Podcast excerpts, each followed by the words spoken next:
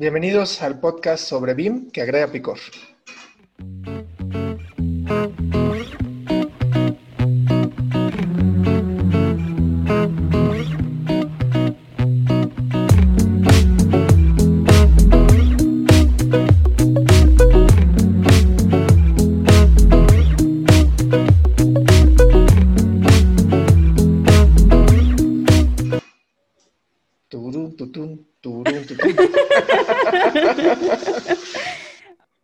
¿Pero qué vamos a cortar eso?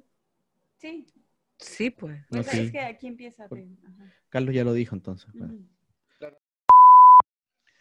Hola, hola, bienvenidos a BIM con Chile y Limón, donde pretendemos agregarle ese picor bueno a la industria, siempre buscando enseñar y resolver dudas sobre BIM y su implementación. En este séptimo episodio hablaremos sobre BIM en la educación. Este es un podcast que está vivo gracias a Edificación Virtual en México y a BYS BIM en Chile, quienes ofrecen soluciones BIM, implementación y consultorías.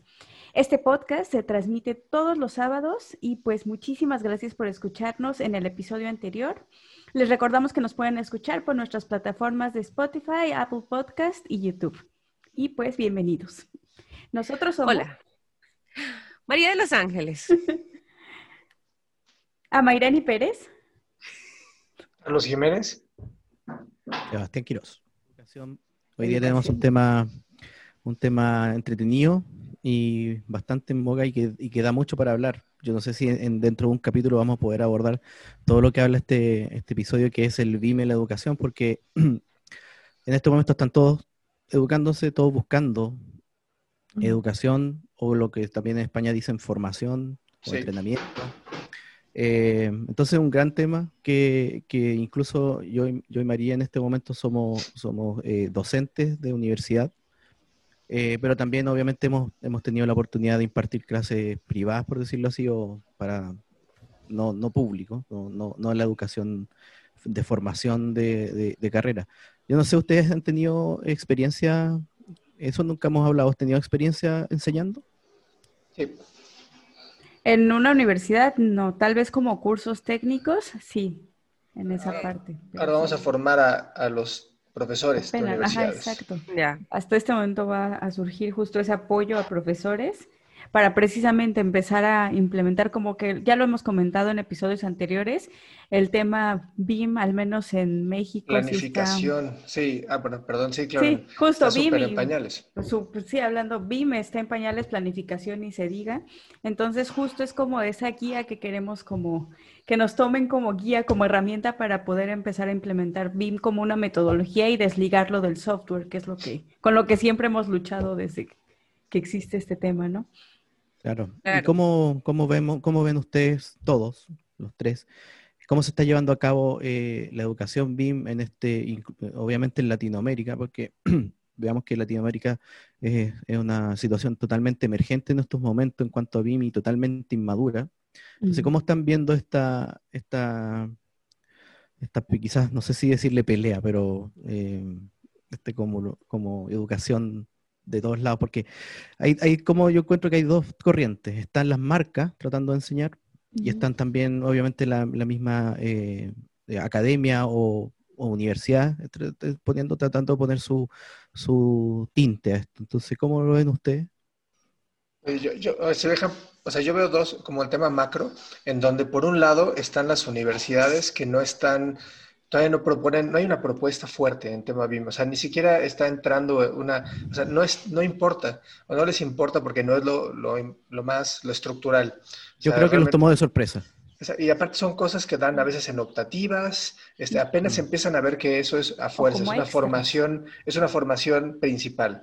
Y luego, por otro lado, las casas de software han estado ahí desde hace ya mucho tiempo, y luego los gobiernos empiezan a voltear a ver a BIM. Entonces, y, y quieren acelerarlo en dos años ya estar implementando BIM. Y no hay, no hay quien lo haga. Porque Claro. los- la, la gente no sale con ese conocimiento o esa formación y pues realmente pues no sé, las universidades están como 10 años atrás en la educación BIM, Eso es verdad. 10 que es- años o más. Que es justo lo que comentábamos poquito antes de empezar a grabar. Este, es algo que ya se empieza a requerir, pero lo quieren a la de ya. Cuando tú mismo lo dijiste, Carlos, el, el cambiar un plan de estudios no es tan sencillo y al menos yo lo vi, por ejemplo, empecé a estudiar la carrera en 2008, sin embargo teníamos un plan de estudio del noventa y tantos, o sea, imagínense como la, la diferencia ahí y apenas hasta hace un par de años se cambió el plan de estudios, ahí se actualizó, pero igual entiendo que no fue un proceso rápido, fue, un, fue algo que llevó tiempo, llevó mucha burocracia de por medio.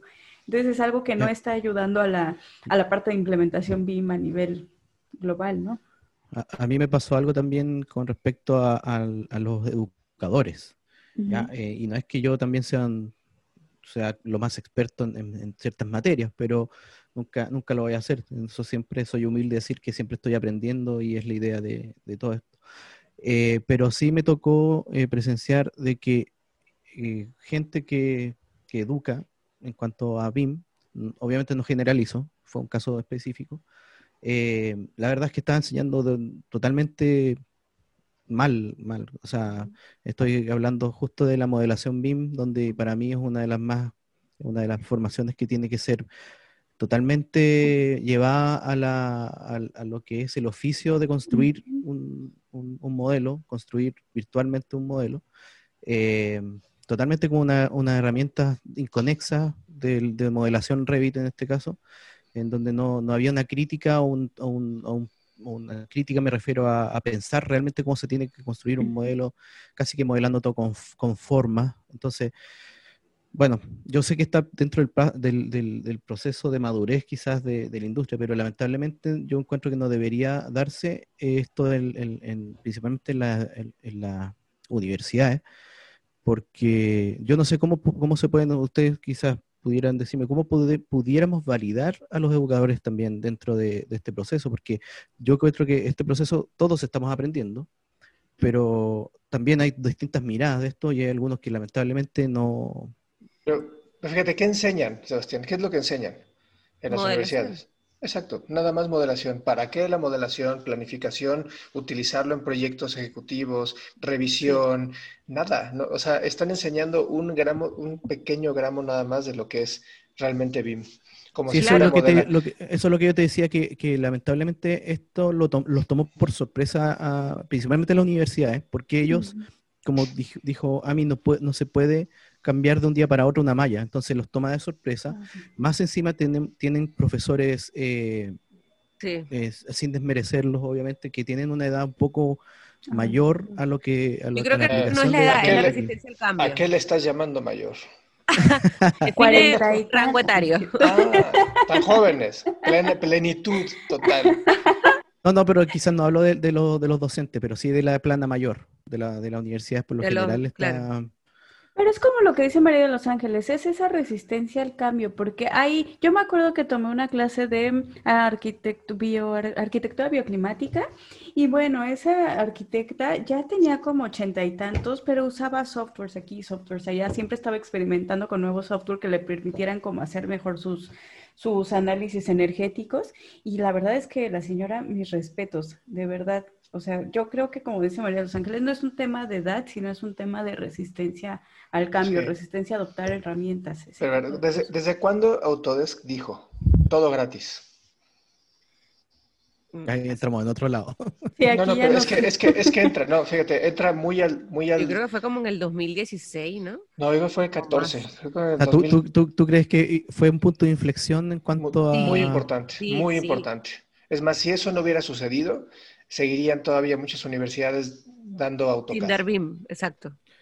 A mí lo que, por lo que particularmente, hablando desde universidades, no, no del privado, pasa es que eso mismo que ustedes están diciendo, no hay una programación. Y las universidades que ya tienen BIM, que aquí en Chile hay muchas universidades que tienen BIM, se enfocan primero en un software o se enfocan en un área, en el, en el modelado. Y el modelado lo hacen de una manera muy brusca, es lo que considero, y lo que yo he hablado con mis alumnos, porque yo ahora tengo alumnos que están en el octavo semestre, no mentira, sí, en el sexto semestre, eh, que, ya ellos han visto tres semestres antes BIM. Entonces yo ahora les hago, acabo de empezar el semestre y les, les pregunto, ya ustedes cuéntenme su experiencia con BIM. No, que no sabemos nada, que ahora es que empezamos a hacer una casa. Y ok, pero han visto cuatro semestres BIM y han visto Revit, ArchiCAD, Tecla. ¿Y, ¿Y qué aprendieron? No, ah, vimos Bentley también. Y con Bentley solo lograron hacer un círculo. Entonces, ya, eso, eso sí, esos son tres, hay, hay, dos factores. Primero, de que obviamente em, quizás hay un problema en cómo el profesor emplea la clase, eh, que, que, la verdad es que quizás no, no, no todo el mundo tiene como esas mismas habilidades, no sé, de, porque también lo que pasa es que ahora como los profesores tecnológicos eh, de, la, de la universidad se quedaron en AutoCAD, pasa de que esos profesores quizás los van reemplazando por gente que sepa este software BIM. Y no todo el mundo tiene las, las habilidades para ser profesor. Como que hay gente que puede ser muy, muy eh, experto en un software, pero es una persona que es muy mal enseñando. Y que yo creo que eso es lo que pasa, que las universidades también lo que hicieron ahora fue que como daban AutoCAD y se vieron en que tenían que reemplazar, eh, el profesor de AutoCAD quizás, porque eso también pasa, de que a mí me parece que un profesor que daba AutoCAD, que se le enseñe ahora Revit o ArchiCAD y que le vaya a dar una clase a los alumnos, no tiene las suficientes habilidades para dar una clase. Porque también yo creo que aquí viene algo muy importante. Una cosa es cómo funciona el software, cuáles son como todos las, em, los alcances del software y otras las mejores prácticas. Hay como 10.000 maneras de hacer lo mismo, pero realmente cuál es como la mejor ruta o la que más te va a servir como ya en la vida laboral. Entonces necesitas no solo como un experto, o sea, no basta con enseñarle a tu profesor eh, que está dando AutoCAD, ahora aprende Revit y enséñale a los alumnos, sino si tiene que ser alguien que lo haya experimentado, que haya dicho, ah, yo lo usé en este proyecto y la mejor, como a mí mejor me funcionó fue esto y esto y esto, y este truco aquí y este tip acá, porque al final del día eso es a lo que te vas a tú como profesionista ya que sales de la universidad, es a lo que te vas a enfrentar y que yo creo que también le tienen mucha, eh, como la cosa muy puesta también a los alumnos de, bueno, ellos son jóvenes y van a buscar en internet tutoriales de YouTube de cómo aprender a hacer algo. O sea, vamos a darle ahora, así se hacen los muros. Lo demás ustedes lo buscan. Entonces, como, como que mm. creo que, que eso es lo que pasa. Y la verdad es que pasa en muchas universidades. O sea, o sea, yo doy clase en una universidad y tengo diplomados en dos universidades y, y, y, la mayoría de la gente sabe eso. Yo siempre hago un diagnóstico al principio de la clase. O sea, el primer día es como, ¿qué sabes? No sé qué. Y me parece raro de que, eh, y que también va mucho también en los alumnos, que bueno, yo creo que ahora también les han visto más, más interés a esto, pero hay muchos alumnos que tampoco quieren aprender BIM. Bien pasa. Bueno, que ahí me, estoy yendo al otro lado. Porque no lo ponen en un flujo real, o sea, dicen, claro, ah, bueno, no se los venden. ¿quieres Como aprender, que no les emociona. ¿Quieres aprender Revit, ArchiCAD? No. O sea, ¿para qué? O sea, si no va a ser importante en lo que voy a hacer, lo toman como un juguete, como algo adicional y no como parte de la formación. Es que falta como esa visión global. Por ejemplo, lo máximo cuando, yo me acuerdo cuando estaba en la carrera, lo máximo, los wow aquí a los que mirábamos, no todos, pero lo máximo era hacer renders y entre más foto, más acercar al fotorrealismo y esas cosas era lo más wow. Y sales y te das cuenta de que no va por ahí. O sea, sí está muy padre y mis respetos a la gente que lo hace, de verdad, tienen toda mi admiración, pero no solo existe eso, también existe la parte de gestión, de coordinación, la parte en la que ensamblas todo y como que siento que a eso no se le está dando tanta importancia, ni como profesor ni como alumno. Entonces, falta esa visión global. Sí, sí, lo que yo pienso es que lamentablemente el tema de, de formación en BIM no es como creo que Carlos dijo que no es un ramo que está ahí eh, anexo a la, malla y no es un ramo. O sea, tiene que ser un cambio estructural de la malla pensado en los, nuevas, en los nuevos procesos que genera la metodología BIM. Ya no solamente centrado en la herramienta, sino que en los cambios de, de, de, las estrategias del, de cómo hacer el cambio en una empresa, por, por ejemplo. Sí, adelante. No, voy a tener que salirme, pero adelante, sigan, sigan con el podcast. Ok. Carlos tuvo que abandonarnos un momento, pero continuamos el podcast. Ahí tuvo una urgencia, así que bueno, le deseo lo mejor, ojalá que no sea para mayor. Oye, lo que decía yo, lo que estaba comentando es que el, cambio en la formación dentro de las universidades eh, tiene que ser un cambio mayor y que no abarque solamente la tecnología. Ustedes saben que em, el BIM no es tecnología solamente, sino son procesos, políticas, em, también está el, recurso humano. Por lo tanto, tiene que tomarse de muchos, de muchos, y eso por eso hace, es por eso es tan difícil el tema del, cambio, el cambio de las mallas, por ejemplo. No sé cómo se le dice en México al, al, a, la, a, la, malla que nosotros le decimos en Chile, cada, cada uno de los cursos. ¿Es, el plan de estudio? Plan de estudio, ajá, es el plan de estudio. Acá en Chile le decimos la malla, la malla curricular. Ah, ok, no, sí, es el plan de estudios acá. Ya, y hay algunas mallas que todavía, simplemente como dijo Carlos antes que, se fuera, eh, simplemente toman a BIM como, por ejemplo, Revit 1, Revit 2, Revit 3, y eso es BIM para ellos. cosa que está totalmente e, equivocado. Para, para, mí es totalmente equivocado verlo de esa, de esa forma. Por ejemplo, con María, nosotros estamos en, una universidad aquí en Chile que se llama UNIAC, ya, que ya lleva años UNIAC tratando de empezar a hacer esto pero obviamente hay otras cosas, que como la carrera para que ustedes sepan es arquitectura. ¿Qué pasa? Que también hay otros procesos que no son digitales, y eso yo lo entiendo también, como por ejemplo taller, taller que no sé si... Diseño, no sé cómo se llama en México, taller diseño. También tenemos el taller de arquitectura que incluye el taller tal cual, la parte de estructuras y teoría de la arquitectura. Entonces, como que conjuntas esas tres para hacer un proyecto a lo largo del semestre. Ok, y ya, tienes esa parte. En, en, Chile, como la columna vertebral de la carrera de arquitectura, se llaman talleres. Todos los talleres son anuales, donde obviamente se ve todo lo que se va aprendiendo entre, dentro del año en un mismo eh, curso, donde se, ahí donde se ejecutan los proyectos y la, sí, las ideas nuevas. también. Ya. ¿Qué pasa? Que esos procesos obviamente no podemos desligarlos de los, los procesos manuales o los procesos de creación, de, de generación de ideas, que obviamente tienen que ser no sé si decir los análogos, pero con lápiz, quizás con croquis, que tratar de sacar la idea. Desde... del espacio. Claro, entonces yo también entiendo que no podemos llegar y ponerle Revit a los alumnos y que hoy empiecen a diseñar dentro de Revit o dentro de ArchiCAD, eso es, es absurdo pensar que es así. Ni siquiera yo lo hacía cuando estaba en, trabajando profesionalmente. Igual nosotros pescábamos el papel, papel que, que María, ¿cómo le el papel mantequilla tú? Cebolla el papel cebolla para María. Porque la hoja de la cebolla, cuando pela la cebolla, esta última hoja es como Son dos papeles diferentes, el mantequilla y el cebolla son dos diferentes. Bueno, no, acá, allá en México. Está el mantequilla, que era el que usábamos con charpa aquí, estos plumones de gasolina, y el papel cebolla es un poquito más delgadito. Sí, pero igual es el, único que había en Venezuela.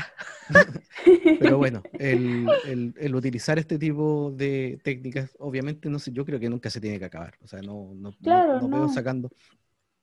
Sí, Entonces, ¿qué me pasa a mí con respecto a, bueno, como decía Leoniac, Leoniac ha ido eh, implementando este, este quizás cambio, pero todavía le falta un poco ordenar un, cuanto a, a temas del BIM global, que lo que estaba hablando yo, de políticas, de, de procesos, de los recursos humanos, de, todo, de, la gestión del, cambio.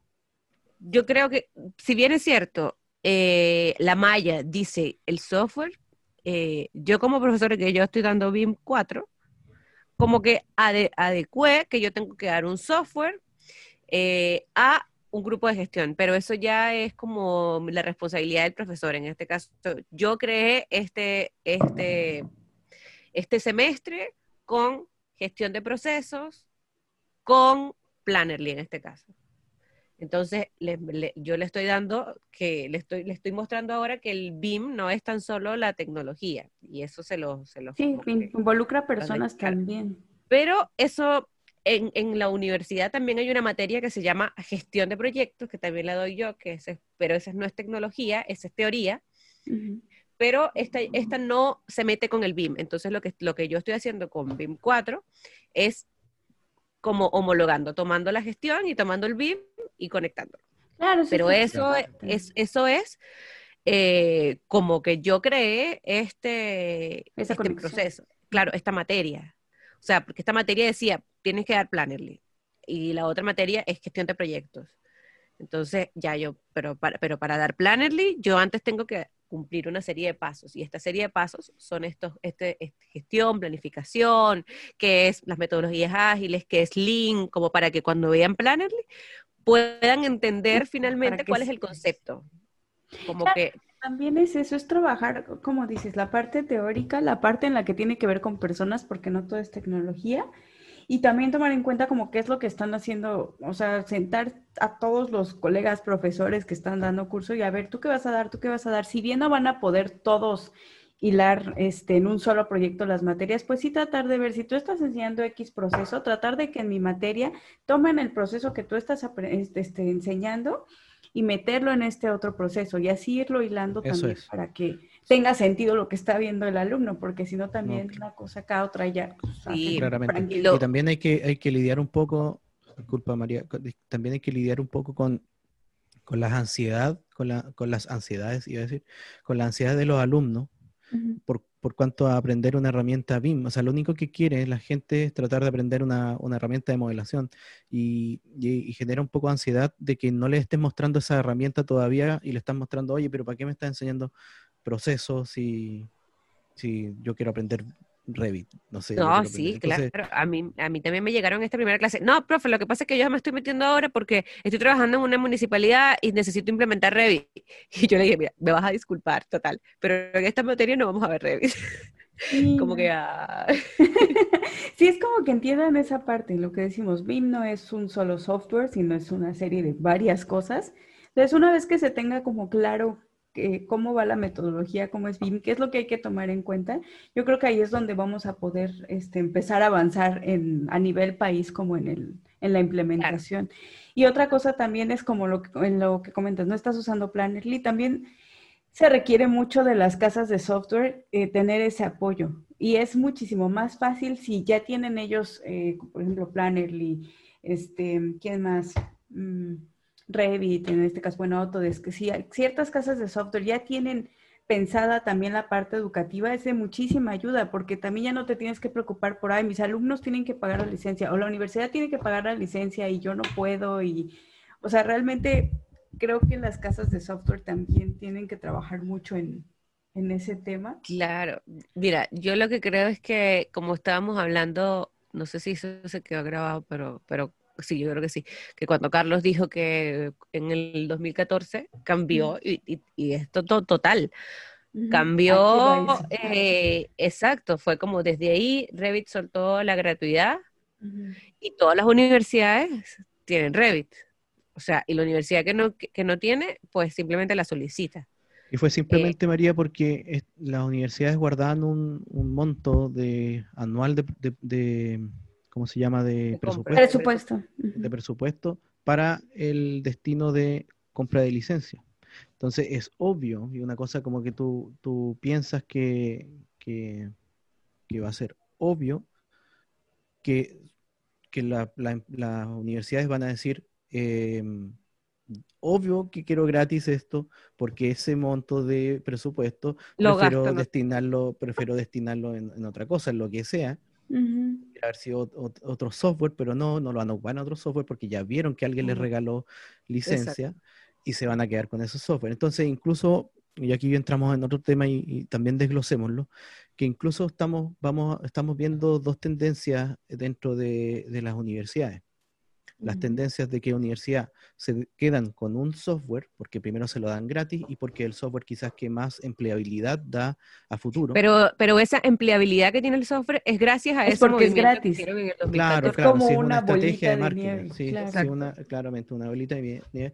Y hay otras eh, casas de estudio que por lo menos yo soy un poquito más más eh, afín a ese tipo de, pensamiento, que es los que están, no sé si pensando en el Open BIM, pero sí en que el BIM no es una herramienta, el BIM es, son, son distintos procesos con distintas herramientas, donde, por ejemplo, en UNIAC, yo sé que no es demasiado quizás a veces, pero sí los alumnos tienen la posibilidad de conocer Vectorworks, ArchiCAD, Revit, eh, Navisworks, eh, Solibri, ¿Por qué? Porque tiene todas esas licencias. Tecla, Allplan. Tecla, Plannerly. No, no sé si Allplan, creo que, creo que, pero Plannerly sí. y Ujú, AK sí, Software, sí. Edificius con, con AK Software. Entonces, eh, si es que no, si es que no eh, lo- lo- está dentro de la malla, por lo menos están dentro de los computadores en la misma universidad, los chicos pueden hacer y hacen, hay workshop de, de esto, por lo tanto, igual pueden ver satélites de, eh, del- de esta de, de los tipos de otros tipos de software. La USACH también, la Universidad de Santiago de Chile, también tiene este pensamiento. Ellos, ellos el software que, que- que más eh, inculcan es ArchiCAD, eh, pero también tienen Revit, también tienen otras herramientas, por lo tanto le dan la posibilidad a los alumnos de conocer herramientas y elegir la herramienta que más le- les convengan en el, en el futuro. Entonces, Es. Eh, por ejemplo, yo tuve la- la mala experiencia y me da un poco de una, una espina en el corazón de que mi casa de estudio haya cambiado eh, que haya cambiado el software porque yo, yo estudié en la Universidad del Desarrollo y, y eran y de hecho era una, de las universidades que se caracterizaba por sacar eh, arquitectos de ArchiCAD. ¿ya? O sea, si tú querías arquitecto de ArchiCAD, por lo, por lo general miraba a la Universidad del Desarrollo para, para obtener eh, eh, trabajadores, por decirlo así. ¿ya? Claro. Y, y bueno, decidieron políticamente eh, cambiarse a esto porque eh, firmaron un convenio con Autodesk a ese, a ese nivel, firmaron un convenio que ni siquiera dejan entrar más otras plataformas, o sea, es, es Autodesk y no hay, na- no hay más. Y también no se entiende, se puede tener por, por un tema de emplea- empleabilidad, perdón, eh, por empleabilidad o, o lo que sea. ¿Me escuchan bien o Ya volvió Carlos. Ahí lo que dice Sebastián es, la verdad es que el mercado, el mercado está en otro software que no es ArchiCAD. Y uno Sí. de los puntos para, para echarle un poco de limón es que, o sea, la gente de Graphisoft cobra a las universidades las licencias.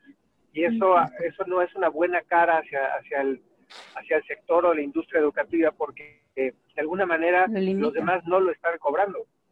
Entonces, pues, ¿cómo. ¿cómo se va a aprender un software? Aparte, desde hace, desde 2014, 13, eh, Autodesk planteó toda su oferta educativa hacia, o sea, de forma gratuita. Pues claro que hoy tenemos a muchísimos revitianos saliendo como, como el 90% de la fuerza laboral BIM, que de por sí es poca, pero hoy está en ese, en ese rubro. Claro. Claro, y, y, bueno, o sea, como estábamos diciendo, en ese momento ese movimiento que hizo Autodesk fue el movimiento que lo tiene donde está actualmente. Y que lamentablemente est- esta mentalidad de, de Graphisoft de cobrar 300 dólares por licencia a las universidades, como decía Sebastián, existen dos tipos de universidades, las que dicen, yo no voy a pagar por, por otro software si me los están regalando, ¿para qué? Si además este es el software que el mercado tiene. Y hay otras universidades que además, o sea, tienen la mentalidad de vamos a incluir más software. Porque, bueno, para eso cobramos a los alumnos, digamos, somos una institución privada. Pero, pero uno no puede, no puede obligar tampoco que estas universidades que no quieren apagar- pagar, a pagar, digamos. Es como, bueno, pero tú cobras a los alumnos, tienes un presupuesto mensual, an- anual, digamos, compra las licencias. No, porque básicamente, o sea, todo el mundo ahorra la plata que quiere. Entonces, Bueno, y, ojo también Eh, decir que, que Graphisoft igual se escuda en decir, no, si los alumnos tienen licencias gratis. Claro que es verdad, o sea, existe la licencia educacional que se baja de MyArchicad, pero lo que estamos hablando para que la gente entienda no es la licencia que tienen los alumnos, sino que es la licencia que tiene la institución, Sí, La buen punto, buen punto. la institución para poder enseñarlos. ¿Y Claro. dónde está la discusión de, de aunque, Graphisoft? aunque los, los alumnos y los profesores, aunque yo tuve una serie de problemas ahora siendo profesora de arte. ¿Para Algún dieron día contaremos esa Eso, historia. eso, eso es mucha sal y mucho limón, pero para la gente que nos escucha, hay, hay, para, o sea, hay tres tipos de licenciamiento a considerar.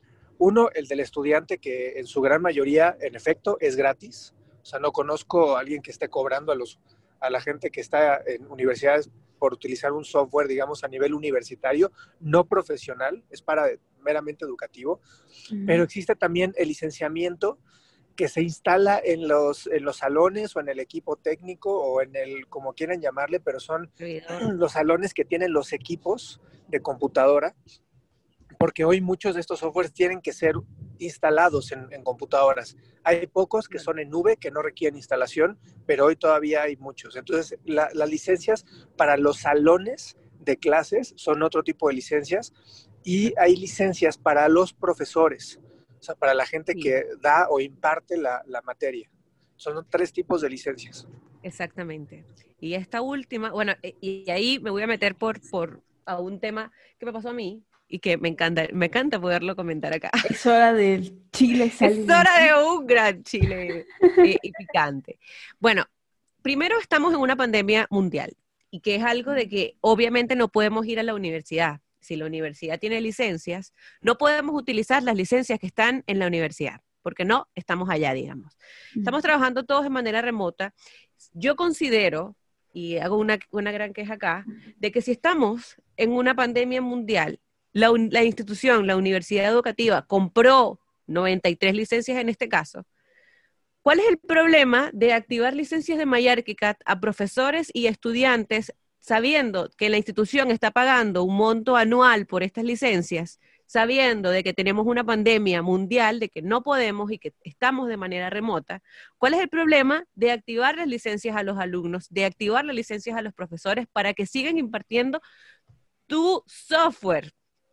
Pero, a ver, Tienes el control. se da, o sea, ¿cuál fue, el, cuál fue el problema? Porque yo te diría, como institución, si a mí no me lo dan, pues me voy con otro y ya. Simplemente Obvio. voy y me voy con otro que sí tenga una oferta que me convenga, pero eso, eso es así, lo más natural posible. Si hay algunas eh, casas de software que, es más, yo diría que las casas de software no deberían de cobrar por el tema educativo, deberían de promover que la gente, sobre todo ahora, y con, este, con, con esta vertiente de la, de la pandemia y que la gente está en su casa, ahora es cuando deberían de dar a conocer el software a, toda, a todo el sistema educativo. Lo que pasa es que, Carlos, Carlos, según yo, el- el- la discusión principal está eh, por los programas pagados, lamentablemente, de las universidades, como por ejemplo diplomas o magíster que tienen las universidades, donde, no sé si decir lamentablemente, pero lucran, las universidades lucran, o sea, sacan plata de... eh, Pero las universidades no- igual no- sacan no plata de, de pregrado. Los alumnos igual pagan aquí. O sea, la universidad saca plata Sí, de pero es que pregrado estamos, estamos, hablando de gente que en ese, en ese momento está aprendiendo una carrera profesional, pero, lo- pero los posgrados y los diplomados son de gente que está profesional, por lo tanto, entre comillas, se entendería que eh, tienen, tienen el poder adquisitivo. Pero finalmente discusión- sigue siendo la dis- estudiante. bueno, pero sí, Está da lo mismo, eh, son estudiantes, pero lo que está haciendo la casa es, lucrando con un programa de, de magíster que no es, no es primordial, o sea, lo- entendamos que los posgrados y los, los magísteres son anexos a una carrera que ya cumpliste, por decirlo así, por lo tanto es, es como seguir lucrando, sacando más, más plata. Entonces, yo creo que, bueno, esta es una, no sé si una discusión más, más grande, pero eh, ahí está donde más hinca el diente eh, Graphisoft, porque ellos consideran que las, las casas de, de estudio que van a cobrar por programas ¿ya? o que van a lucrar, están eh, eh, lucrando claramente con una licencia, por lo tanto tienen que cobrarla. Eso es lo que, lo que entre comillas, tiene como en en mente. la base de su Y, decisión. y otra, y otra de las cosas también que quería unirme a, al- al- a lo que estaban discutiendo recién es que, ojo que Revit, de- dentro de este año, creo que fue el año pasado, eh, también bloqueó un poco el tema de las licencias educativas y ya no es llegar y sacar las licencias como antes era, eh, que casi que cada tres meses podías sacar licencia, ahora tienes que realmente Comprobar comprobar, comprobar con, con- con un papel que estás estudiando y se Claro, un poquito más, más duro. tu, universidad está tiene que bien. tener licencias también. Y eso está bien, pero probablemente el cobrar no siempre, o sea, volvemos a lo mismo, no siempre va a haber presupuesto Claro. para eso. Y es ponerte un poquito el pie, porque como dice Medio Los Ángeles, al final la universidad va a decir, tomo esta que es gratis y que todo el mundo está usando, o tomo esta que por muy buena herramienta que sea, de todas maneras, no es la número uno y no me, Y y además me me están cobran. cobrando. O sea, la verdad. Yo creo, Sí, yo, pero- yo, yo sí, sinceramente creo que las universidades, a las universidades, principalmente a las universidades, digo yo, no se les debería cobrar la licencia, pero sí quizás a casas privadas que van a ejercer y van a ganar, van a ganar plata por capacitación. Yo creo que ahí es, es otro tema. Sí, que debería de analizarse como, ok, que eres institución privada o pública. Probablemente tienes razón. Ponerse un poquito más exigentes, pero no generalizar de a todo mundo le voy a cobrar porque no. Claro, claro.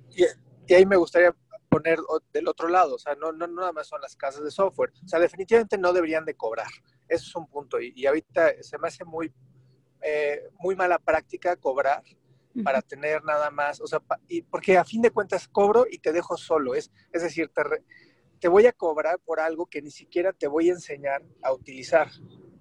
Claro.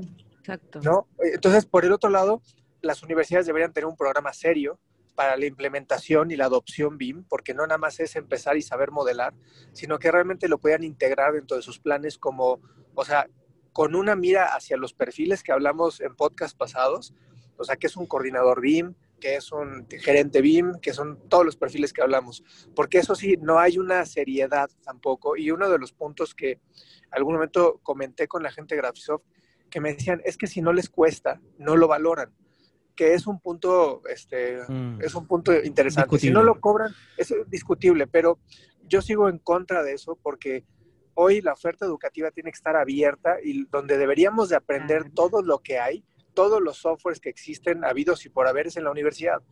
Sí, donde tiene una colección enorme, no afuera en el campo de trabajo donde le va a costar a las empresas Fíjense, aquí lo único que hacemos es, o lo que hacen las casas de software. Retrasar el aprendizaje. Exactamente, es retrasar el aprendizaje general de una metodología que es fundamental para que la industria ahí se avance. No, pues seamos realistas, que no estén cobrando no quiere decir que no estén ganando, o sea, al final es más como una inversión. Lo que no estoy cobrando ahorita realmente significa que dentro de unos años esa persona que aprendió a usar mi software lo va a poder implementar en alguna empresa o si abre su propia empresa, va a pensar en mí primero. O sea, no es que no esté ganando. ¿Tú qué software utilizas para, para hacer un proyecto? O sea, y es el software que te enseñaron en la universidad o el que aprendiste posterior pero hoy si la gente sale con Revit, pues la oferta en el mercado laboral va a ser Revit. Claro, pero también entonces ahí eh, ese, ese es la, esa es la mentalidad que no tiene eh, las casas de software que cobran. Es como, ¿qué pasa si un arquitecto, o sea, primero, hay oficinas que trabajan con ArchiCAD oficinas profesionales, digamos. En Chile, eh, según la encuesta del año pasado, el 70% de las oficinas de arquitectura trabaja con ArchiCAD, el 30% trabaja con otro software y las otras oficinas, porque lo que pasa es que Revit tiene muchas especialidades, entonces hay más especialistas que trabajan en Revit. Entonces, ¿qué pasa si uno de estos arquitectos que sale, por ejemplo, de la Universidad del Desarrollo que, que estudió Sebastián, que ahora es una persona que es experta en Revit, y quiere trabajar en la oficina por ejemplo, no sé, ASLS Corp, eh, que utilizan ArchiCAD. Esta persona tiene que pagar un curso de ArchiCAD para poder empezar a este trabajo. Eh, porque, no sé, porque les le gusta el diseño y la arquitectura y, esto, y este trabajo que le están ofreciendo es como para eso. Pero entonces le estás poniendo una barrera al alumno de que cuando sea una persona profesional va a tener que quizás pagar e invertir en hacer un curso de otro software para poder estar en, un mercado que no era el que tú eh, como universidad pensaste que iba a estar. Entonces, en esa posición nunca se han puesto las universidades.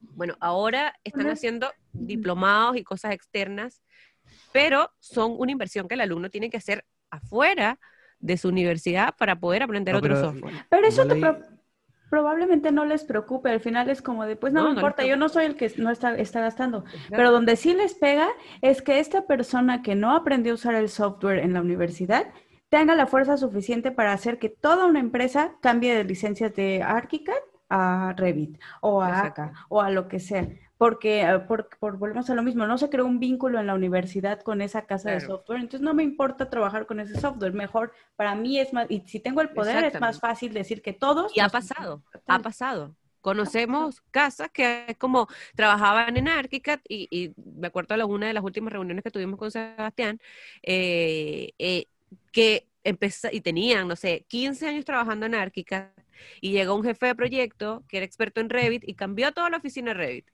Claro, porque tenía el poder de hacerlo y para él mejor me pongo a todos a que cambien a yo tener que cambiar mi Exactamente. Entonces, ese, tipo de problemas no lo, no los, no lo ve estas, estas casas de estudio. Ojo, sí, María, hay que, hay que dejar claro que em, dentro de la universidad no vas a encontrar expertise en software. O sea, es, muy, difícil, es, muy difícil que, y, y más aún si es que son más herramientas. Entonces, eh, yo siempre he pensado que las universidades a ti te dan las introducciones a ciertas cosas.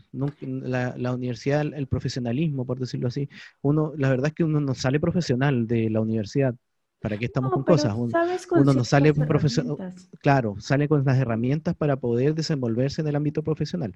Entonces, eh, está bien que, o sea, quería dejar en claro lo que dijo ahí María, porque obviamente es bueno que te enseñen más software dentro de, del- de esto, porque por lo menos si es que llegas a otra, a una, a una univers- perdón, universidad, a un, a una- a un trabajo y ocupa, y ocupan ArchiCAD, por lo menos ya lo viste, ya sabes cómo, cuál es la ¿Sabes cómo naturaleza del software sabes cómo funciona y lo mismo con Revit. O sea, digas, ah, no, si Revit funciona así. O sea, que entiendan las diferencias eh, sustanciales y estructurales de los, de los distintos software. Eso es, eh, es- eh, porque, porque en serio, yo siempre he pensado, es mejor que tú aprendas, por ejemplo, de Edificius o, o, o ArchiCAD, porque en serio, Revit lo, tarde o temprano lo vas a aprender porque hay demasiada información de Revit. Ujú. Ese es como, es como que pones YouTube y ya tienes cursos, o sea, no ni siquiera Sí, tienes que claro. pagar para aprender Revit. Entonces, eh, Bueno, pero hay gente que paga siempre- porque la verdad es que ver videos de YouTube. No se le da. no, no, sí, eso, eso yo lo Ah, entiendo. pero sí,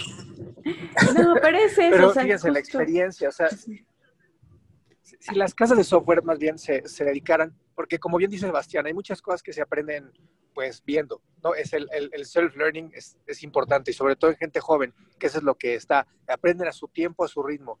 Pero, pero la- las mejores prácticas y la experiencia de uso del software, en donde pues, la gente realmente puede, puede impartir experiencia. No, no imparte software, impartes experiencia.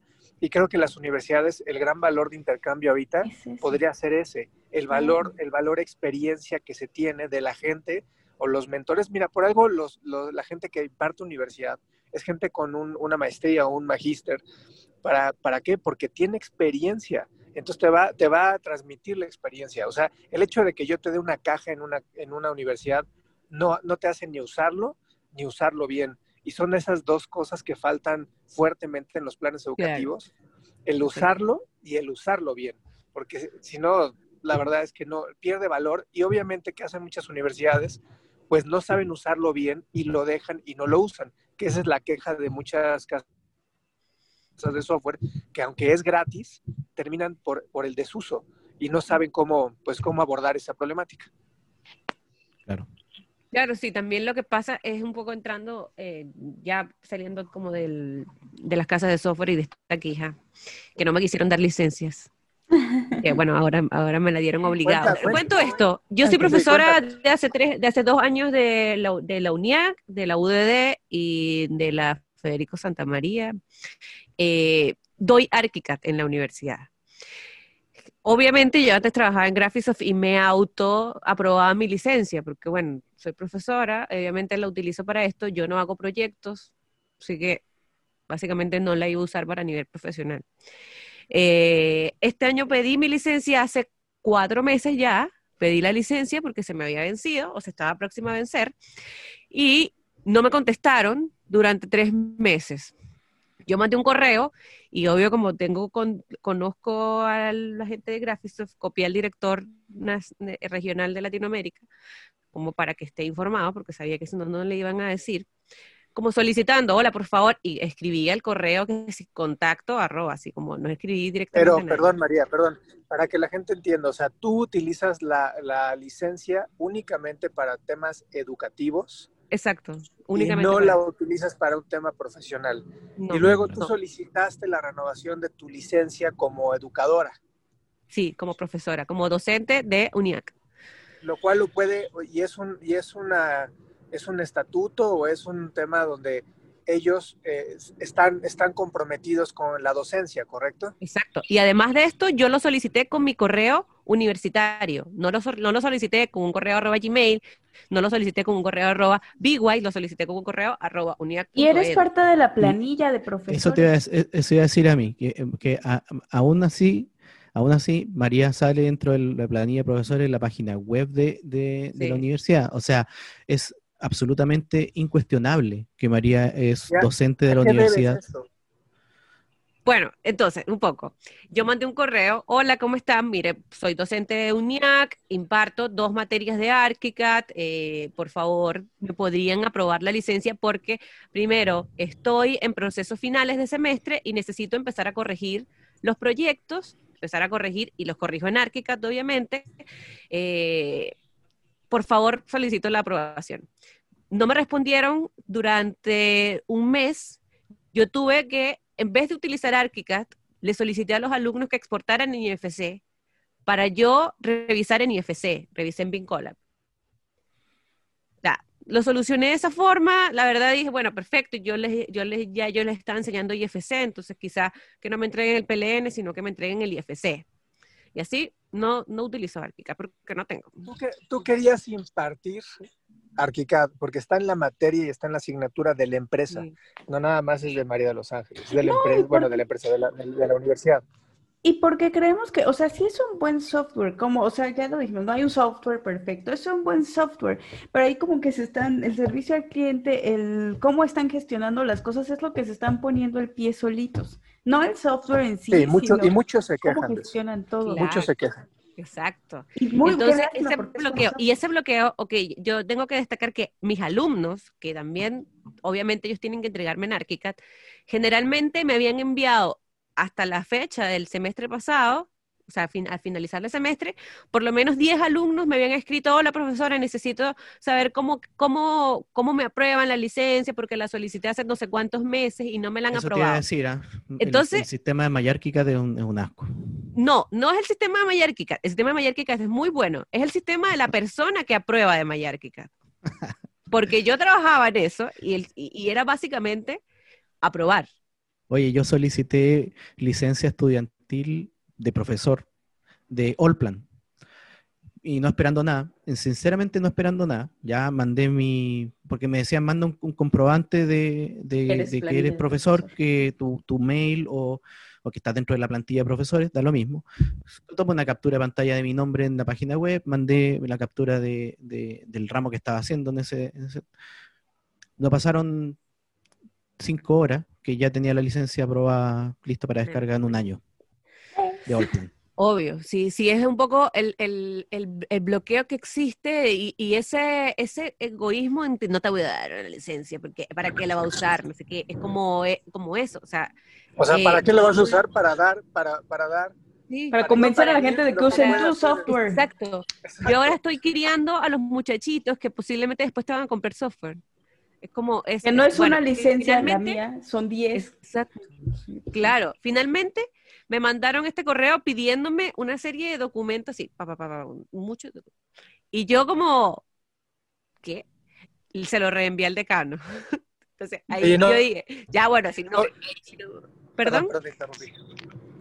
Dije, No, si no me van a prestar atención a mí, eh, bueno, al decano, y le dije, mira, Juan Luis, eh, tú tienes licencias compradas desde hace, no sé, hace como cinco años, pagas todos los años. ¿Cómo es posible que me estén negando una licencia? Bueno, Juan Luis mandó también un correo, lo ignoraron. 20 días después, yo me acordé y mandé otro correo. Hola, han pasado 20 días, por favor, ¿me pueden dar una respuesta a esto? Bueno, ese correo yo lo mandé eh, y no copié a toda la gente de aquí de Chile, sino que copié al de Latinoamérica y copié al decano, así como, por favor, mira, yo soy profesora, lamentablemente soy profesora de ArchiCAD, como, o sea, yo ¿Cuál no voy a dejar de es? trabajar, yo no voy a dejar de trabajar porque tú no me quieras dar una licencia, es como, de eso vivo. Eh, o sea, me parece súper injusto de que yo como María de Los Ángeles, ex Graphisoft, tú vayas a meter tus temas, no sé, conmigo. Es como, eh, ya, bueno, resulta que le ve esta queja, a mí el decano me, así como íbamos a hacer una cosa, era una queja, así como ya, no, o sea, casi que evaluar la posible compra el año que viene, como todo esto, porque, o sea, el decano me mandó destacada profesora y tal. Entonces, es como, yo creo que, que se, se fue más a un tema personal, a un tema que, que, que no es el, el ético que debería tener. Y, y Se digo- llama profesional.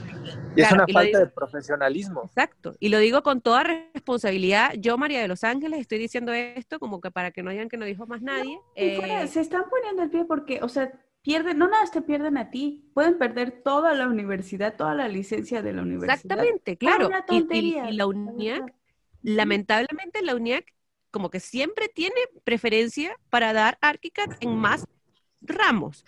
¿Por qué? Porque lo ven como una buena, como, Es que una buena software, claro. Y los alumnos le encanta, es como súper bien.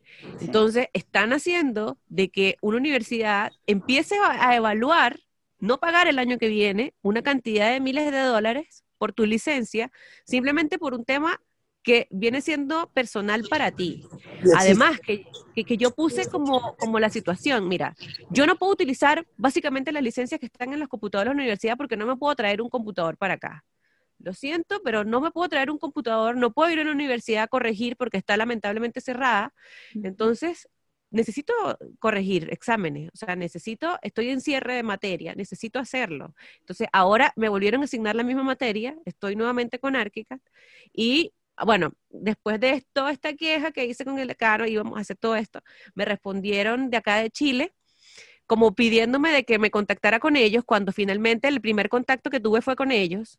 eh, diciéndome que, bueno, me la, la aprobamos porque hicimos algo exclusivo, pero la verdad es que no tenemos comprobante de que tú seas profesora universitaria. Yo básicamente no voy a no voy a responder porque la verdad es que, bueno, ya primero tengo la licencia, me la aprobaron finalmente. No. Pero después de qué? Después de cuatro meses de pelea, después de- no de pelea, de, de- de poder exigir, es como, o sea, soy profesora, tengo correo universitario, aparezco en la página web, el decano me valida. ¿Qué más ¿Qué quieres? está pasando? Claro. Exacto, entonces es como, y, y no es tan solo, o sea, en este caso fue muy personal para mí, pero creo que están descuidando mucho esta plataforma que se llama MyArchiCAD, que es para solicitar licencias educacionales y de profesor. Entonces, ¿qué pasa? Que este, en este caso, los mis alumnos que fueron, en este caso, 10 que me pidieron, pero aquí son, no sé, cinco universidades que compraron ArchiCAD y que esas universidades tienen X cantidad de alumnos que solicitan licencia. Entonces, hay que, hay que estar pendiente de, una plataforma que es súper importante para que tú finalmente puedas vender licencias a futuro. Esa es como mi gran queja. Claro, Sí, y es una yo- yo- queja, no es, no creo que sea una mala queja, volvemos a lo mismo, es como la queja que hubo a Autodesk. Mejor que haya una queja para que te digan, oye, la estás regando acá, a que simplemente podrían decir, ¿sabes qué? Ya no me interesa trabajar con ustedes, muchas gracias y bye. O sea, la verdad es como para que se pongan las pilas en ese sentido. Es que la verdad Sí. es que a- hasta qué punto puede llegar tu falta de profesionalismo de preferir creo que es momento- de hablar con el decano y decirle que existen alternativas gratis. que Pero si esta universidad tiene todos los software, tiene todos los software. Y Bueno, no sé si siempre he tenga preferido. Edificius, No sé si tenga Plannerly, no sé si tenga Beam Collab. Sí, pero tiene todo esto. todo- Tiene todo esto. O sea. Lo único que no tiene es Bluebeam. Pero Bueno, tiene eso. Vectorworks, ArchiCAD, Revit, Solibri, Plannerly, Edificius, todo. Pero siempre he preferido dar, por ejemplo, de las cuatro, de los cuatro semestres que son técnicos, eh, siempre da dos ArchiCAD, uno Revit y uno Tecla, Solibri o X. Porque a los alumnos generalmente les gusta más ArchiCAD cuando, cuando lo conocen, digamos. Entonces, ese, ese, ese es el riesgo que están tomando esta, este, este El representante. riesgo que Sí, están ahí- tomando es que todos digamos, ¿saben qué? Vámonos a open source, vámonos a software libres, gratis. Exacto, Adiós. exacto. La verdad. Pero a ver, regresando, es- sea, está muy triste el caso, pero yo creo que se va a resolver a favor de, de la Ah, bueno, sí. educación, Claro. a favor del profesionalismo y a favor de, de- de que realmente hay una, eh, una continuidad en el conocimiento de los softwares. Yo, yo apostaría por eso. Pero vamos a, tratar de ir como cerrando el tema. O sea, ¿cuál debería de ser eh, la visión de las instituciones educativas que no nada más son universidades? ¿sí? Para que realmente el uso del software se dé y, y impulse, o sea, ¿para qué están las universidades? Para impulsar los sectores industriales, los sectores este, profesionales, todo los, el campo laboral. Y hoy creo que es, es importante acelerar esto, este, este cambio, este, pues sí, lo del COVID lo, lo aceleró mucho, pero, o sea, ¿cuál sería su punto más importante si pudieran cambiar ustedes algo en los planes educativos? Yo no, bueno, no es el punto más importante, pero creo que sí valdría la pena comentar, este comentario va como hacia las clases de software, que vean las universidades como una oportunidad de ser un showcase gigante de muchas cosas. Esa oportunidad donde van a tener, que van a tener de mostrar lo que realmente hace su software, lo que realmente pueden alcanzar si, si llegan a aprender entenderlo. Yo creo que deberían de verlo más como una oportunidad que como una lucha de si me pagan, si no me pagan, ¿para qué quieres decir? Exactamente. Yo creo. Eh, No es el sí, punto más mira, importante, sí, sí, pero... Sí, yo creo que ese es un, eh, no, sí, un- es un gran punto a mí. ¿Por qué te lo digo? Porque, eh, y, y lo, vi- lo, lo vemos en este momento, la cosecha que hizo Autodesk desde el 2014 hasta en este momento es notable. O sea, una cosa que, que le, pu- le puso un knockout a todas las otras empresas. O sea, por ejemplo, eh, bueno, sabemos que Allplan no tiene presencia, mucha presencia en Latinoamérica, pero ya con eso le cierra las puertas completamente a distintas marcas que quieran entrar dentro del- del- de la carrera de, de los software BIM dentro de Latinoamérica. Eh, Graphisoft perdió demasiado, o sea, perdió mucho con, con todo, con todo esto. Incluso también Graphisoft, yo cuando, cuando ingresé a, a, a Graphisoft en Chile, eh, yo siempre me, me cuestionaba por qué Graphisoft no sigue luchando por tener la- las, los estudiantes. O sea, perdieron demasiadas casas de, de, de- de estudiantiles estudios. Estudios, pero no ni siquiera les dio nada, porque no sé qué pasó ahí, ¿no? Y yo le decía, pero independiente que no ganes plata con las licencias inversión. estudiantiles, en cinco años más van a estar eh, empresas exigiendo ArchiCAD, o sea, por favor, ahí está la cosecha, independiente que no es una cosecha de, de, de, de- de- de corto A plazo, corto plazo, sí, claro. Es una Claro, inversión a eh, largo plazo. es una tremenda inversión a largo plazo, y eso es lo que lamentablemente le ocurrió y ahora están tratando de tomar, pero yo creo que o sea, es tarde en este momento. Es tarde porque el BIM en este momento es donde se está adoptando. Se está, Exacto. en, en este momento es donde se está realmente eh, generando todas las empresas BIM y créeme que yo creo que la- el 90% de las empresas que, ojo, no de todas, sino que solamente las empresas que están adoptando BIM en este momento están optando Están por con Revit. Exactamente. No, y un poco respondiendo a la pregunta que, que dejó Carlos eh, sobre qué, qué- qué- qué tienen que hacer las casas de estudio o qué hay que modificar o qué hay que emplear, de que BIM no es tan solo modelado, creo que es eso, em- empezar a, a- a- a darle importancia al uso del, del BIM, pero para, no sé, coordinación, Gestión, verificación, control de calidad, planificación, que son puntos que finalmente el arquitecto va a enfrentar cuando salga. O sea, el arquitecto va a salir de esta universidad y va a ir a una oficina de arquitectura y va a empezar a modelar, ok, pero le van a exigir una, tener un orden. Entonces, el arquitecto tiene que saber cómo ordenarse, cómo, cómo ordeno, cómo puedo gestionar yo mismo mi tiempo, cómo hacer este, est- estos pasos. Y creo que es importante que entiendan, no, por, último, que hayan escuchado las diferentes metodologías que hay, que hayan escuchado que existen diferentes formas de trabajar, que sepan trabajar un poco o que hayan experimentado dentro de la universidad, trabajar en estándares abiertos, poder exportar en IFC, poder saber, entender qué es un IFC, saber qué es un IFC.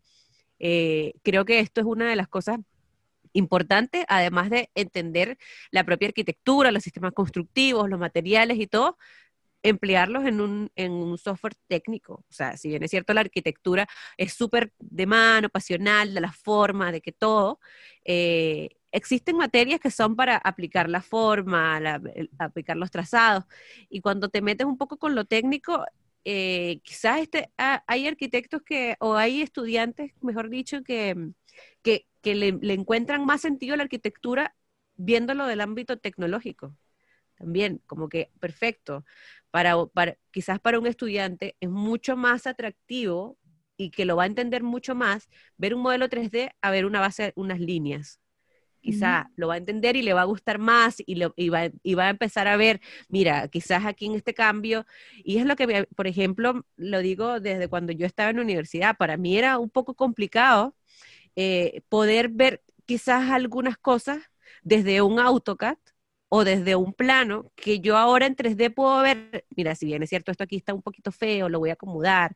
Era necesario hacer una maqueta en ese momento para poder determinar y hacer unos cambios en cuanto a diseño, por ejemplo. Y eso es algo de que las tecnologías nos han ahorrado, poder evitar hacer maquetas, poder hacer una maqueta virtual, primero ahorrar este costo de hacer comprar todo este cartón, toda esta pega, todo, este, todo este material, hacer una maqueta virtual y, y- y- y verlo. Y eso es una de las cosas que muchas universidades, o aquí en Chile por lo menos dos universidades han empleado. Están tratando de pasar la maqueta física a la maqueta virtual, siempre haciendo quizás una maqueta de un detalle, pero utilizando maquetas virtuales, utilizando realidad virtual, utilizando lentes. Entonces, hacia allá va un poco esto. Yo no digo de que no es necesario de que se hagan plano, no es necesario que se hagan maquetas, porque finalmente, bueno, el arquitecto se basa en eso, pero ¿cuándo, cuando tú te gradúas después, cuándo has vuelto a hacer una maqueta? Muy pocas veces. Y realmente con, no con la cantidad de información con la que lo podrías hacer de manera virtual. Muchas veces también un proyecto, al menos yo me acuerdo en, la, en el ámbito escolar, a veces un proyecto incluso se veía limitado porque te preguntaban como de, bueno, ¿y cómo lo vas a resolver estructuralmente? O sí, técnicamente o logísticamente. Entonces ahí es como donde te quedabas como, chin, no sé. Y pues no, realmente es como poder tener como tanto las herramientas como la metodología de la mano como para poder llegar a un resultado final, que es lo que vas a toparte en la vida real, ¿no? No vas a ser solo un modelador o un dibujante, la idea es como que salgas preparado. Disculpa a mí, pero punto aparte, se, se, va el tema, pero me acaba de llegar un mail de Autodesk Descubre las posibilidades. Canjea y ahorra. ahora, 25%. No, no, si lo hablamos en el podcast anterior, canjea tu licencia perpetua, dice. Canjea tu licencia perpetua y ahorra un 25%. Oh, lo de que te están pasando a suscripción a fuerza. Wow. Acaba de llegar, por eso, por eso lo nombro. y lo peor es que tú ni siquiera tienes licencia perpetua, entonces ni siquiera tienen un registro de la gente que tiene licencia No, lo envían. Se lo, mandaron a, Tu celular te escuchó hablar de AutoCAD. Sí. Ah, lo otro, por ejemplo, que eh, para que la gente sepa también, y, y, es cosas buenas, no tan buenas para nosotros que eh, nos ganamos la vida un poco educando, pero Plan BIM va a sacar el próximo mes un e-learning gratuito para, para todos. Cosa Yo creo que, eso va a afectar más al privado. como digo, es, es bueno, es bueno para la gente, no es tan bueno para nosotros porque obviamente nosotros también eh, educamos y, y, comemos con esto.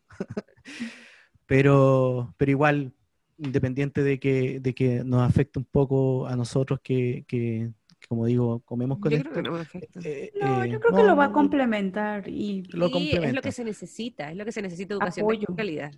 Pero es eso, es eso María, es lo que tú dices, es, una, es una educación de, de calidad y gratuita desde, eh, desde Plan BIM. Vamos a ver cómo es también. Yo tampoco, yo tengo las expectativas altas. Eh, quizás es muy básico, no sé, porque yo me imagino que el costo, el, el, conocimiento alto, me imagino que también se tiene que compensar con algo. Y, y lo básico, no tanto. O sea, yo creo que, la, que, el, conocimiento básico a veces yo también lo regalo. O sea, eso es como es como que te digo, oye, sabes que las cosas, las cosas son así, se tienen que ser así, como un poco para compensar de que la otra persona no se equivoque y un tema de, de, mejor práctica. es tu carta de presentación también, o sea, es como, claro, si tengo este conocimiento y si quieres podemos como... Yo por lo general regalo el conocimiento básico para que la otra persona no, no o sea, dirija bien y, y, claro, no comete errores y todo, pero ya cuando un conocimiento alto que a mí me ha costado tiempo sacarlo, con, me ha costado experiencia, obviamente tengo que cobrar por ese conocimiento, no, no, no, voy, a, no voy a dejarlo ahí. Yo creo que nos faltó un poco quizás tocar temas como los posgrados, como los másteres. Sí, exacto, exactamente. podemos continuar la... Sí, yo creo que, sí. Yo lo que creo es a nivel, o sea, educativo, o sea, a nivel como las licenciaturas o no sé cómo se diga ya, el bachelor's degree, está muy bien, pero todo lo que son posgrados, donde ya la oferta de conocimiento tiene que ser pues mucho más elevada porque ya, ya se va a dirigir más hacia pues el campo profesional y sobre todo se va a ir dividiendo la especie, o sea, se va a ir, las disciplinas se van a ir haciendo mucho más eh, pues, específicas. Y aquí es cuando entran, obviamente, las, las, las propuestas hacia que realmente en maestrías, eh, doctorado, PhD, o sea, pudiera existir inclusive ya eso. O sea, la cantidad de información existe, la especialización existe, y sobre todo cuando ves que esto puede dar unos ahorros muy, muy fuertes a la industria, vale la pena formar pues ya, ya programas de maestrías. Y, más allá en, temas BIM. La universidad, la, Universidad Benemérita de Puebla, con, el ingeniero Carlos Bustos, está llevando ya a niveles de maestría todos los aspectos BIM y, créanme, su tronco común en alguno de sus, en, tanto en licenciaturas, maestrías y creo que otro, algún otro tipo de posgrado, tienen los troncos de BIM ya implícitos dentro de su, dentro de su planilla. Y eso, eso me parece muy sano, muy bueno, y aparte está dando BIM para construcción.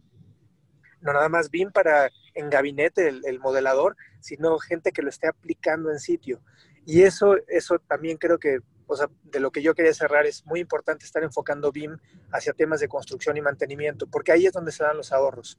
Eh, para ir eh, cerrando un poco también el tema, que yo creo que lo que tú dijiste, Carlos, es muy, muy importante y, da para mucho más. Entonces, no sé si les parece que eh, quizás el próximo capítulo un poco desmembremos las formaciones estructuradas que tienen los diplomados o maestrías para quizás comentar si es que están bien enfocados o no, porque yo he visto programas de estudios donde lamentablemente se enfocan de repente en, mucho en, las plataformas, en la, tecnología, muy poco en los procesos, otros que se van más en los procesos. Si es que están, yo soy no hay un término medio. Yo, yo soy muy crítico, por ejemplo, en cuanto a los diplomados que se ofrecen en Chile, que encuentro que la verdad no sirven de mucho, te, dan una introducción muy breve de, muchas cosas o quizás están mal enfocados. Entonces podríamos de, pronto conversar un poco de eso porque María dijo, está bien, nosotros eh, hablamos mucho de, la educación y de, lo, de la licenciatura, de, perdón, los licenciamientos y, cosas así, pero quizás no, nos fuimos tan adentro en cuanto a la a, a, los planes realmente de los diplomados y cursos de modelación y todo esto. Creo que, creo que hace falta también estas, estas academias, estas instituciones educacionales externas, que son privadas, que son ATC, de, de Revit, de ArchiCAD, etcétera, de otro software, más o menos, que se, quizás sea bueno evaluar cuáles son sus, sus propuestas o, o, lo que venden y de estos diplomados o máster que hay. Yo creo que ese también es un tema importante. Eh, eh, demostrarlo. Nosotros yo creo que en este capítulo hablamos más del licenciamiento educacional de la de que, que de BIM en la educación, básicamente. sí, que, es importante porque sin una no hay otra. Exacto. Sin una no hay otra. Pero sí, me parece muy bien. El siguiente podcast, ¿les parece que desmembremos cuál es la, o sea, qué es lo que están dando? Tanto los, los cursos técnicos, porque no nada más son las marcas, y las marcas no lo dan tan mal, pero hay muchas escuelitas que salieron que están dando ciertos, pues, vaya, están dando materias de BIM y vamos a ver cómo las están dando, qué están ofreciendo dentro de sus, de sus matrículas o dentro de sus planes de, educativos. Porque aquí, por ejemplo, un curso de Revit te puede costar 600 dólares 50 horas versus yo nosotros lo estamos promoviendo en 150 dólares. Entonces yo lo que quiero es que empecemos a democratizar esta industria de que, ¿por qué tú como academia me estás dando 60 horas en 600 dólares y esta otra academia que también es, tiene, me, da exactamente todo lo que tú me estás dando, mucho más económico? Entonces, ¿en cuánto estás cobrando tú la hora? como, ok, yo entiendo que 150 dólares es extremadamente barato, pero, pero, y, y la calidad que es súper bueno pero, pero la verdad es que yo creo que se están aprovechando también de eso, se están aprovechando de que la industria está exigiendo conocimientos BIM. Hay eh, academias que ofrecen esto, entonces dicen, bueno, yo como academia voy a poner el precio que a mí me dé la gana porque ustedes tienen que aprender y me tienen que pagar a mí el precio que yo, que yo quiera. Como que no hay existe, sigue existiendo ese mismo egoísmo de BIM, de, yo sé, yo sé más que tú y, y, me tienes que pagar demasiada plata a mí para poderte yo enseñar esto. Yo creo que el BIM al ser colaborativo, no debería ser eso, es como, más bien deberían haber más oportunidades de aprender, de colaborar, de tener una educación de calidad, de que es súper injusto que, que, una persona que no tenga 600 dólares, pero que necesite trabajar, no puede hacer este tipo de cursos. Entonces, no puede esa persona subir su nivel eh, de profesionalismo, poder futuramente ganar más dinero, eh, porque está esta limitación. bueno, pues. Claro, pero ahora sí. Eso ahora sería todo. Nos vemos Muchísimas gracias por vernos. Nos vemos el próximo sábado con más de Bien en Educación. Así que ya saben. Nos vemos. Chao. Bye, buen fin. Bye.